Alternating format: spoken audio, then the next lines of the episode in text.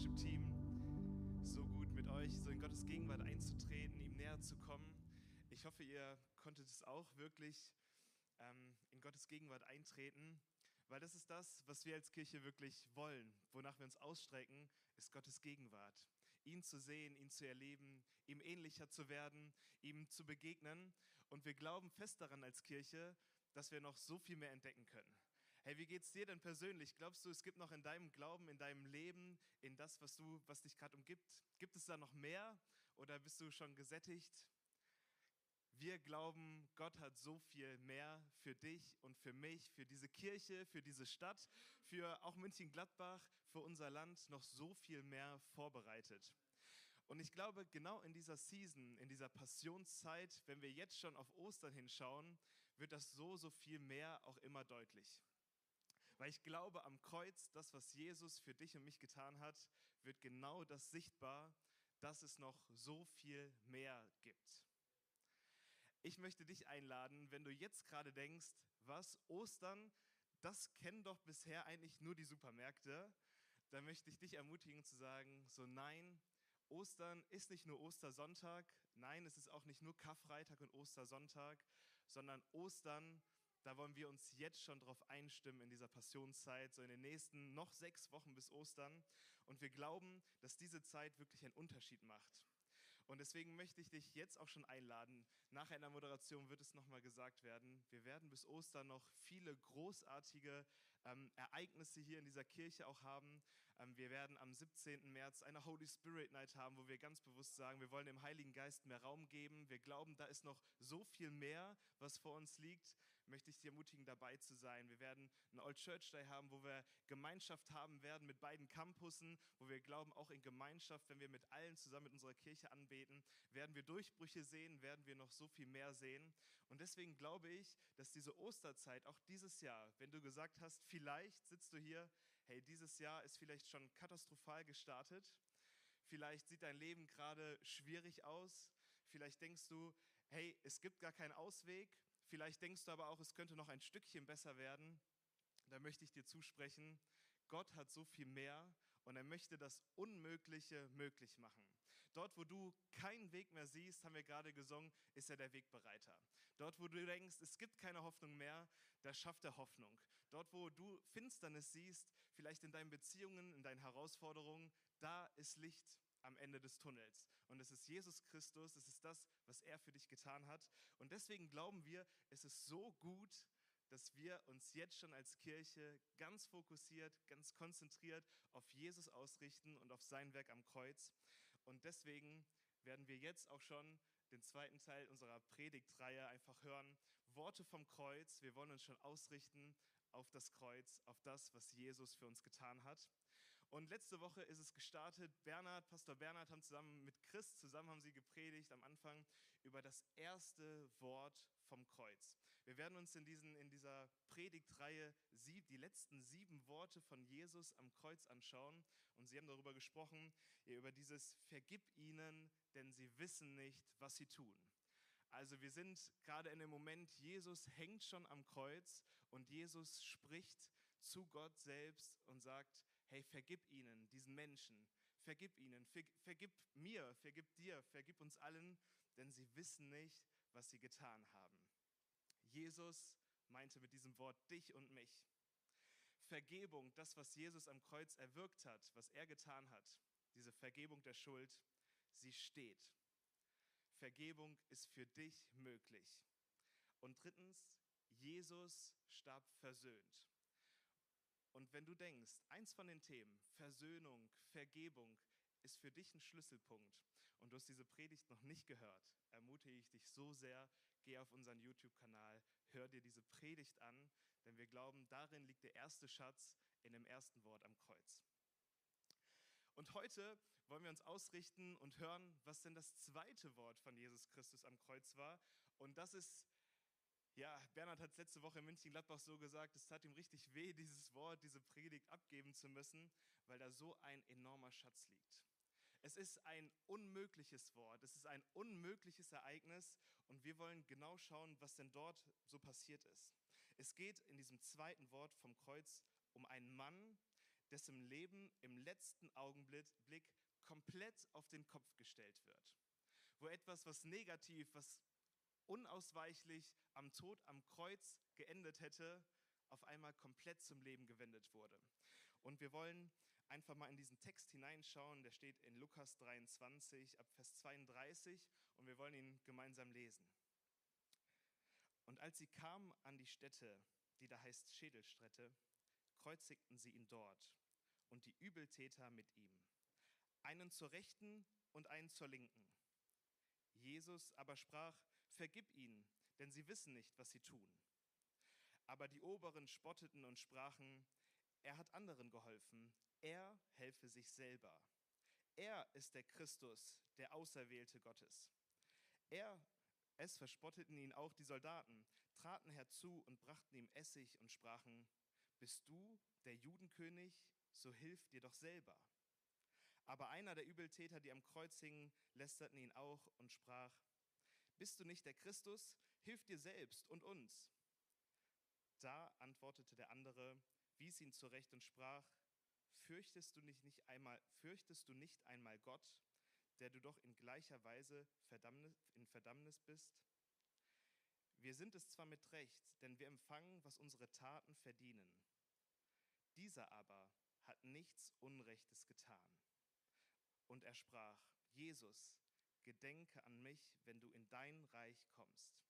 Und Jesus sprach zu ihm, wahrlich, ich sage dir, heute wirst du mit mir im Paradies sein. Das zweite Wort von Jesus am Kreuz, wahrlich, ich sage dir, heute wirst du mit mir im Paradies sein. Was für eine unmögliche Situation. Was für ein unmögliches Gespräch, was für ein unmögliches Leben, was für eine unmögliche Veränderung. Wahrlich, ich sage dir, du wirst mit mir heute noch im Paradies sein.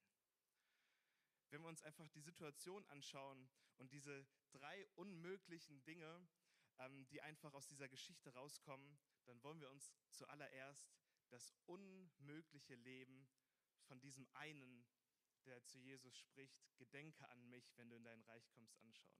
Diesen Schächer, wie er auch genannt wird, dieser Räuber, dieser Mörder, ist ein anderes Wort dafür. Dieser, der dort hängt, zu Recht verurteilt. Und man sich ja vielleicht fragen könnte, was hat er denn gemacht? War er jetzt einfach nur ein Übeltäter? Wie ist er denn, wie ist er denn am Kreuz gelandet? War er auch nur irgendwie so ein Fanatiker wie Jesus, wie manche ihm zugesprochen haben? Ähm, was war denn? Wie, wie ist man denn damals am Kreuz gelandet? Das Kreuz war wirklich das schlimmste Urteil, was jemand treffen konnte. Sogar die Römer selbst haben ihre Landsleute, die selber Römer waren, niemals ans Kreuz geschlagen, egal was sie gemacht haben. Es war römisches Recht, dass man anders sterben durfte, sondern das war die Todesstrafe für die anderen, für die, wo man kein Mitgefühl hatte. Die, die etwas unglaublich Schlimmes verbracht haben. Mörder, Räuber, wirklich Menschen, die am Abgrund standen und das Schlimmste wirklich der Abschaum der Gesellschaft waren. Das war einer. Das waren die beiden, die neben Jesus hingen.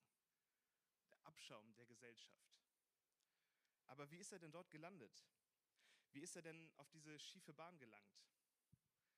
Sowas passiert doch nicht von jetzt auf gleich, oder? Es passiert doch nicht aus Zufall, sodass man am Kreuz endet, dass man Notwehr getan hat oder irgendwo reingerutscht ist, zufällig. Es war ein Leben voller Sünde, voller Verfehlung, voller Strafe, voller Diebstahl. Aber wie fängt sowas an?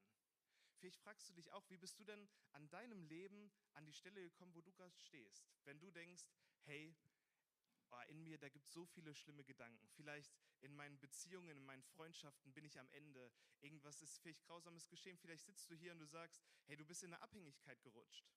Vielleicht hast du mal gesagt, hey, ich habe mal angefangen, ein Bierchen zu viel am Abend zu trinken mit meinen Freunden und jetzt siehst du doch, wie du auch gerne alleine zu Hause sitzt und dir irgendwie die Flasche öffnest. Vielleicht bist du irgendwo hineingerutscht. Und ich habe so ein, ein kleines Bild mitgebracht, und zwar der Frosch im Topf. Wer hat schon mal Frösche gegessen? Also ich nicht. Noch niemand. Hey, Frau Schenkel, ja, Frau Schenkel, ja, David, sehr gut.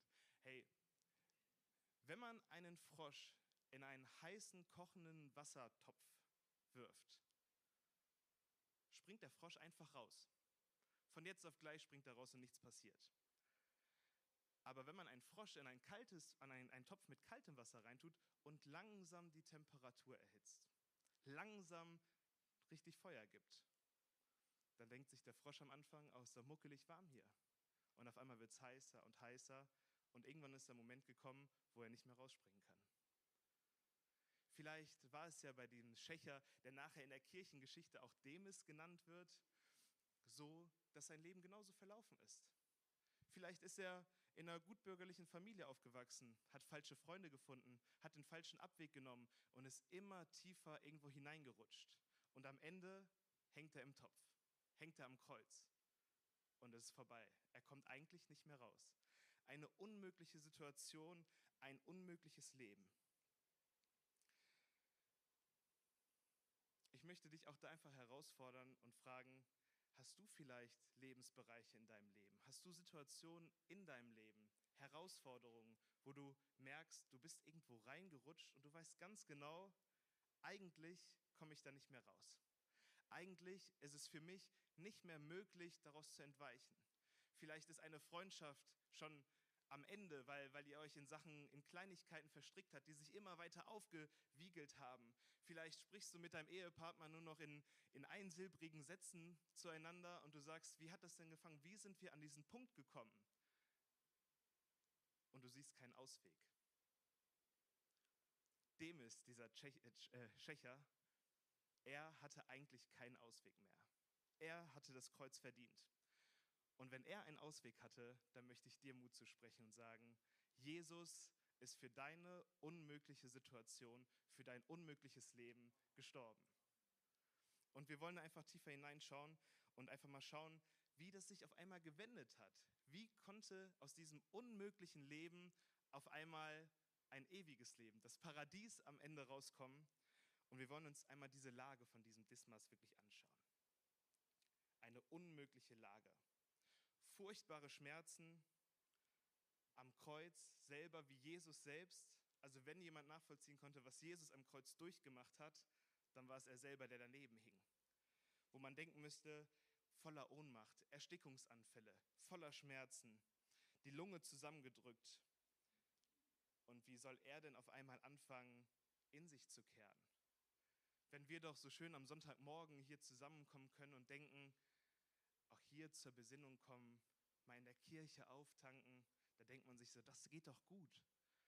Aber am Kreuz selbst, voller Schmerzen, in deinem persönlichen Leid, vielleicht kennst du das, wenn dein, dein, dein Kopf schreit und du denkst, du hast so viele Dinge im Kopf. Allein das ist doch schon, wo du denkst, unmöglich zur Ruhe zu kommen. Aber wie dann am Kreuz selbst. Eine unmögliche Situation eigentlich. Und woher kommt jetzt diese unmögliche Verwandlung? Er hat auf einmal unmögliche Erkenntnisse über Jesus. Am Anfang hängt er dort und Markus und Matthäus, die sprechen auch noch darüber, ähm, die Evangelien, dass beide, die am Kreuz mit Jesus hängen, eigentlich schlecht über Jesus äh, reden und ihn verspotten. Er, er verspottet Jesus selbst am Kreuz, er hängt noch daneben. Er sieht, wie, wie die Pharisäer und die hohen Priester dort unten stehen und anfangen, ihn irgendwie zu beschimpfen, voller, dass er ein Aufrührer ist, dass er sich für den König der Juden hält. Sie machen sich über ihn lustig, verkaufen die Kleider unter dem Kreuz und rufen ihm noch zu, Herr Jesus, wenn du doch der König der Juden bist und Gottes Sohn, dann hilf dir doch selbst. Und vielleicht ist in dieser Situation selbst noch, dass dieser Dismas sagt, so ja, genau, ist schon richtig so, dass er hier hängt. Und es geht weiter. Und vielleicht geht es so ein bisschen durch den Kopf von Dismas auch so, ja, ich habe doch gehört und die haben gehört, hey, Lazarus hat das von den Toten auferweckt, er hat die Brotvermehrung geschaffen, er soll doch auf dem Wasser gelaufen sein, er hat doch alles das verbracht. So, er hat dann noch irgendwie die Sünderin vor der Steinigung bewahrt und es, es, es, es häuft sich und es wird die Situation voller Beschuldigung, voller Spott auf Jesus wird immer größer und auf einmal fängt es doch bei Dismas an zu rattern. Und ihm wird klar, Jesus ist kein gescheiterter Fanatiker, Freiheitskämpfer, ein Weltverbesserer, der einfach nur etwas besser machen wollte. Das neben mir ist wirklich dieser Jesus aus Nazareth, von dem ich gehört habe, wo alle drüber gesprochen haben, der wirklich die Sünder liebt. Und niemand hat solche Wunder wie er jemals getan. Dass er zu dem Abschaum der Gesellschaft schon von Anfang der Zeit gegangen ist, dass er mit ihnen gegessen hat, dass er ihnen geholfen hat, dass er Lazarus wirklich von den Toten auferweckt hat, ja, dass er Menschen befreit hat von Dämonen, von Besessenen. Kann es, kann es doch sein, gibt es diesen Funken Hoffnung, denkt er sich vielleicht, dass es wirklich wahr ist, dass das Leben von Jesus Christus, was er getan hat, wirklich wahr ist. Vielleicht liest du auch manchmal die Bibel und fragst dich, ist das denn wirklich wahr? Kann ich das wirklich so nehmen für mich und sagen, Jesus Christus hat gelebt, ist durch Israel gezogen, hat Menschen geheilt, hat Wasser zu Wein verwandelt. Hat er das wirklich getan? Glaube, das ist ein guter Punkt, sich auch mal herausfordern zu lassen. Ich glaube, wirklich sich herausfordern zu lassen und dem vielleicht doch wie der Dismas, der dort hinkt, zu fragen, wenn er das doch wirklich vielleicht doch gemacht hat. Wenn er wirklich Gottes Sohn ist. Wenn das nicht nur eine Geschichte ist, die irgendwann aufgeschrieben wurde und die wir lesen können, sondern wenn es wirklich wahr ist, dann hat es eine großartige Relevanz für dein und mein Leben. Dann schafft es eine unmögliche Wendung, eine unmögliche Verwandlung. Und wie ist die vielleicht ausgelöst worden? Vielleicht genau durch diesen Spruch, den wir letzte Woche uns angeschaut haben. Vergib ihnen, denn sie wissen nicht, was sie tun.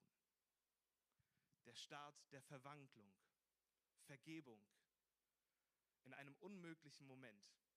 Und Dismas realisiert, nein, das ist nicht nur einer, der ein feines Leben geführt hat, sondern im letzten Atemzug, ganz am Ende, hängt er am Kreuz und er spricht auch Dismas und allen, die dort hängen und ihn verspotten, auch den beiden und ihm auch zu, vergib ihnen, denn du weißt nicht, was du tust. Es fängt mit Vergebung an. Und ich glaube, wenn wir in unserem Leben unterwegs sind und uns Veränderung wünschen, eine Verwandlung, dass unmögliche Situationen möglich werden, wo dein größtes Minus zu einem großartigen Plus wird und wir merken, es macht einen Unterschied in deinen Freundschaften, in deiner Familie, in deiner Studentengruppe, vielleicht ähm, dort, wo du eine größte Herausforderung ist, vielleicht in deiner Sucht, vielleicht, ich habe den Morgen irgendwie das Gefühl, dass hier auch Menschen sind, die ganz genau wissen, sie sind in Abhängigkeiten und Jesus möchte dich frei machen. Zu sagen, es ist nicht unmöglich, wenn du nur auf deine Macht schaust, was du tun kannst, ja, dann hängst du am Kreuz und dann ist der Weg auswegslos. Aber Jesus Christus möchte dich frei machen. Er möchte das Unmögliche möglich machen an diesem Morgen. Und es fängt mit Vergebung an. Zum einen, dass du Vergebung von Jesus selbst empfängst, die in Anspruch nimmst. Aber wenn du möchtest, dass sich andere Menschen in deinem Umfeld auch so verwandelt werden, dass ihnen Gutes widerfährt, fängt es auch bei dir und bei mir an zu sagen, ich vergebe dir. Jesus hat dir und mir vergeben, damit wir auch wirklich vergeben können. Hey, und wenn du vielleicht Menschen um dich herum hast und sagst, du wünschst dir das, lasst uns Menschen segnen. Hey, kannst du auch gerne nochmal, am Anfang des Jahres hatten wir auch eine, eine Botschaft, eine Predigt über Segensgebet, die lebensfördernde, schöpferische Kraft, wo Neues geboren wird. Hör sie dir gerne nochmal an und lass uns Menschen segnen und so einen Unterschied machen. So, jetzt hängt Dismas dort und hat eine unmögliche Verwandlung hinter sich. Und was folgt, ist eine unmögliche mögliche Zusage. Jesus Christus spricht ihm jetzt zu, wahrlich, ich sage dir, noch heute, noch heute wirst du mit mir im Paradies sein. Das Paradies, was hat Dismas wohl auf einmal da gedacht? Hatte er wirklich diese Intention, als er sagte, wenn du in dein Reich gehst, gedenke an mich. Er hat schon gespürt, Jesus Christus ist Gottes Sohn. Zwischen Jesus und mir, da ist eine Kluft. Ich hänge hier am Kreuz, weil ich wirklich hier hingehöre. Er gehörte ans Kreuz, Jesus nicht. Und er wusste, sein Weg sollte eigentlich in eine, eine andere Richtung gehen als Jesus selbst. Und er spricht zu ihm, wenn du in dein Reich kommst, dort, wo du regieren wirst. Er hat auf einmal eine Erkenntnis, dass es auf einmal für Jesus weitergeht, dass für Jesus nicht das Ende am Kreuz ist. Das hat Dismas auf einmal verstanden. Für Jesus ging es weiter in die Auferstehung, in die Himmelfahrt, in die Ewigkeit, ins Paradies. Alles in diesem Augenblick, wo sie am Kreuz hängen, in diesen letzten Stunden. Dort erkennen sie auf einmal, wo es hingeht für Jesus. Und er denkt, gedenke du doch an mich, wenn du in dein Reich kommst. Und auf einmal kommt der Switch. Ja, vielleicht hat er gar nicht damit gerechnet, dass jetzt auf einmal, vielleicht hat er gedacht, ja, vielleicht wird es mir besser gehen nachher oder vielleicht komme ich doch noch vom Kreuz runter, vielleicht lebe ich noch ein Tickchen länger, wenn du in deinem Reich kommst und was Gutes aussprichst. Vielleicht gibt es noch einen Unterschied. Vielleicht gibt es ja schon was nach dem Leben, aber er hat sich auf jeden Fall nicht im Paradies gesehen, sondern in einer schrecklichen Ewigkeit. Vielleicht in der Hölle, in der Abwesenheit von Gott, dort, wo es, wo es auf jeden Fall nicht gut ist. Und er hat sich von Jesus erhofft, vielleicht kannst du etwas verändern. Vielleicht kannst du es ein Stückchen besser machen. Und dieses Bild vom Paradies, von dieser Ewigkeit, leitet er dann so ein, auch wenn Jesus sagt wieder, Sohn, du bist mein Kind, ich lade dich ins Paradies ein nach dem Tod das ewige Leben. Vielleicht hast du schon oft gehört, vielleicht sitzt du auch hier und du hast es noch nie gehört. Wir glauben daran, dass wenn wir sterben, dass es nicht vorbei ist. Wir glauben, dass wir auferstehen werden. Wir glauben, dass wir in Ewigkeit leben werden. Wir glauben hier auf der Erde, das ist der Anfang. Vor allem dann, wenn wir mit Jesus unterwegs sind, dann sagt er, dein Tod ist ein Doppelpunkt. Und danach geht es weiter. Er sagt, ich habe was Großartiges für dich und mich vorbereitet. Und was er sagt, dort am Kreuz, heute, heute im Paradies. Am, am Vorabend zum, zum Passafest erzählen immer, gibt es den Sederabend bei den Juden und sie sagen immer, nächstes Jahr in Jerusalem sehen wir uns wieder. Es gibt auch viele Christen, die sagen, ja, nach dem Bibelvers hin, ne, solange wir noch leben und Gott will, ne, dann wird es geschehen. Aber wie wäre es, wenn wir zu uns sagen können, egal was passiert, ab heute weiß ich, das Paradies wartet. Wir haben eine Gewissheit unseres Glaubens. Du kannst wissen, egal was dir heute geschehen mag, egal was heute passiert, Egal, was morgen passiert oder auch nicht passiert, egal von den Umständen unabhängig. Dismas hängt am Kreuz und Jesus sagt, heute noch wartet das Paradies auf dich, wartet die Ewigkeit auf dich. Und vielleicht hast du es manchmal in deinem Inneren, in deinem Gefühl, dass du dir unsicher bist. Du gehst vielleicht in die Kirche, lebst dein Leben, deinen Glauben, aber du hast Angst, was wirklich passiert, wenn jemand stirbt? Was passiert, wenn ich sterbe? Das Paradies wartet auf dich, die Ewigkeit.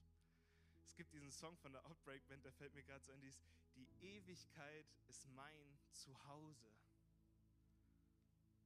Wenn wir uns für Jesus entscheiden, wenn wir ihm nachfolgen, wenn wir sagen, hey, wenn du in deinem Reich, wenn du im Reich Gottes doch bist, du sitzt zur Rechten Gottes, gedenke du an mich, du bist mein Herr, du bist mein Gott, dann dürfen wir gewiss sein, dass er dir zuspricht, heute noch wirst du mit mir auch im Paradies sein können. Und ich wünsche mir das so sehr, dass diese Gewissheit, dass nach dem Leben es weitergeht, dass es auch in deinem Leben durchkommt. Dass es deine Gegenwart prägt. Weil wir wissen dürfen, uns kann nichts Schlimmes mehr passieren, was uns von der Liebe Gottes trennen kann, was uns von der Gegenwart Gottes trennen kann. Nichts, nichts kann dich davon abhalten. Das ist das zweite Wort vom Kreuz. Noch heute, nicht irgendwann.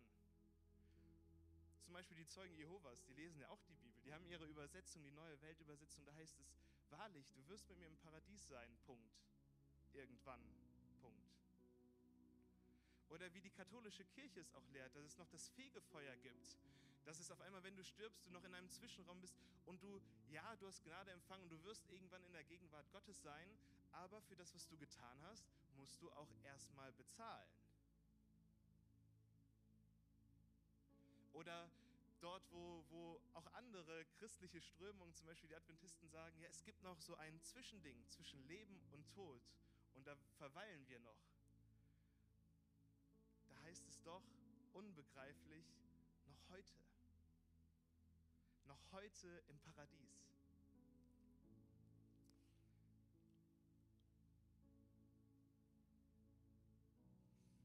Ich würde dich und euch einfach bitten, mal aufzustehen.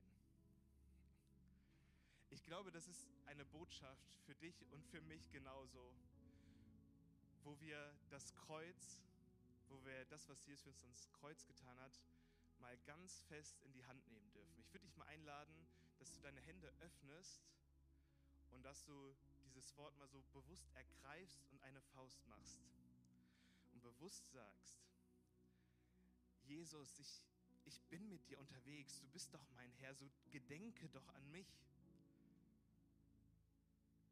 Und dass du das in deinem Herzen empfängst. Unser Jesus, unser Herr, er lässt dich nicht los. Wenn Dismas doch so wenig von Jesus vorher wusste, wie viel mehr weißt du? Lass doch darum beten, dass es von deinem Kopf in dein Herz rutscht und dass du bewusst sagen kannst, ich weiß, mit dir, meinem Gott, kann ich über Mauern springen. Nichts kann mich von der Liebe Gottes trennen, denn ich weiß, du bist für mich gestorben. Ja, ich weiß das, was ich falsch gemacht habe, dass der Lohn der Sünde wirklich der Tod wäre. Und dass alles, was ich getan habe, ja, dass ich die Herrlichkeit Gottes wirklich verfehle, so wie es im Römerbrief steht. Aber dass ich wissen darf, du Jesus, an dir halte ich mich fest. Es gibt so ein schönes altes Bild, da wird Dismas dargestellt, Petrus daneben und Jesus und viele Heilige aus dem Alten Testament, die doch noch darauf gewartet haben, dass, dass Jesus ins Totenreich herabsteht und sie herausholt und verkündigt. Dort ist dieser Dismas, dieser Schächer, dieser Räuber, dieser Mörder, der vorne weggeht ins Paradies. Und diese ganzen auch Menschen, die Gott rettet aus dem Alten Testament, aus seiner Zeit vorher, mit ins Paradies führt. Eine unmögliche Wandlung, ein unmögliches Wort, eine unmögliche Freiheit für dich und mich. Und wenn du gerade hier stehst, wollen wir die Augen schließen. Und ich möchte dich fragen, wenn du vielleicht bisher noch niemals Jesus so zugerufen hast, ihm gesagt hast, gedenke, wenn du in dein Reich gehst. Möchtest du an mich gedenken? Und vielleicht stehst du hier und das möchtest du gerade tun, dass du bezeugen willst, dass du es möchtest, dass Jesus an dich gedenkt, dass er dein Herr ist, dass er dein Retter ist, dass er deine Hoffnung ist. Dann möchte ich dich einladen, wenn wir jetzt alle unsere Augen geschlossen haben, dass du das gerne auch öffentlich bekennen kannst.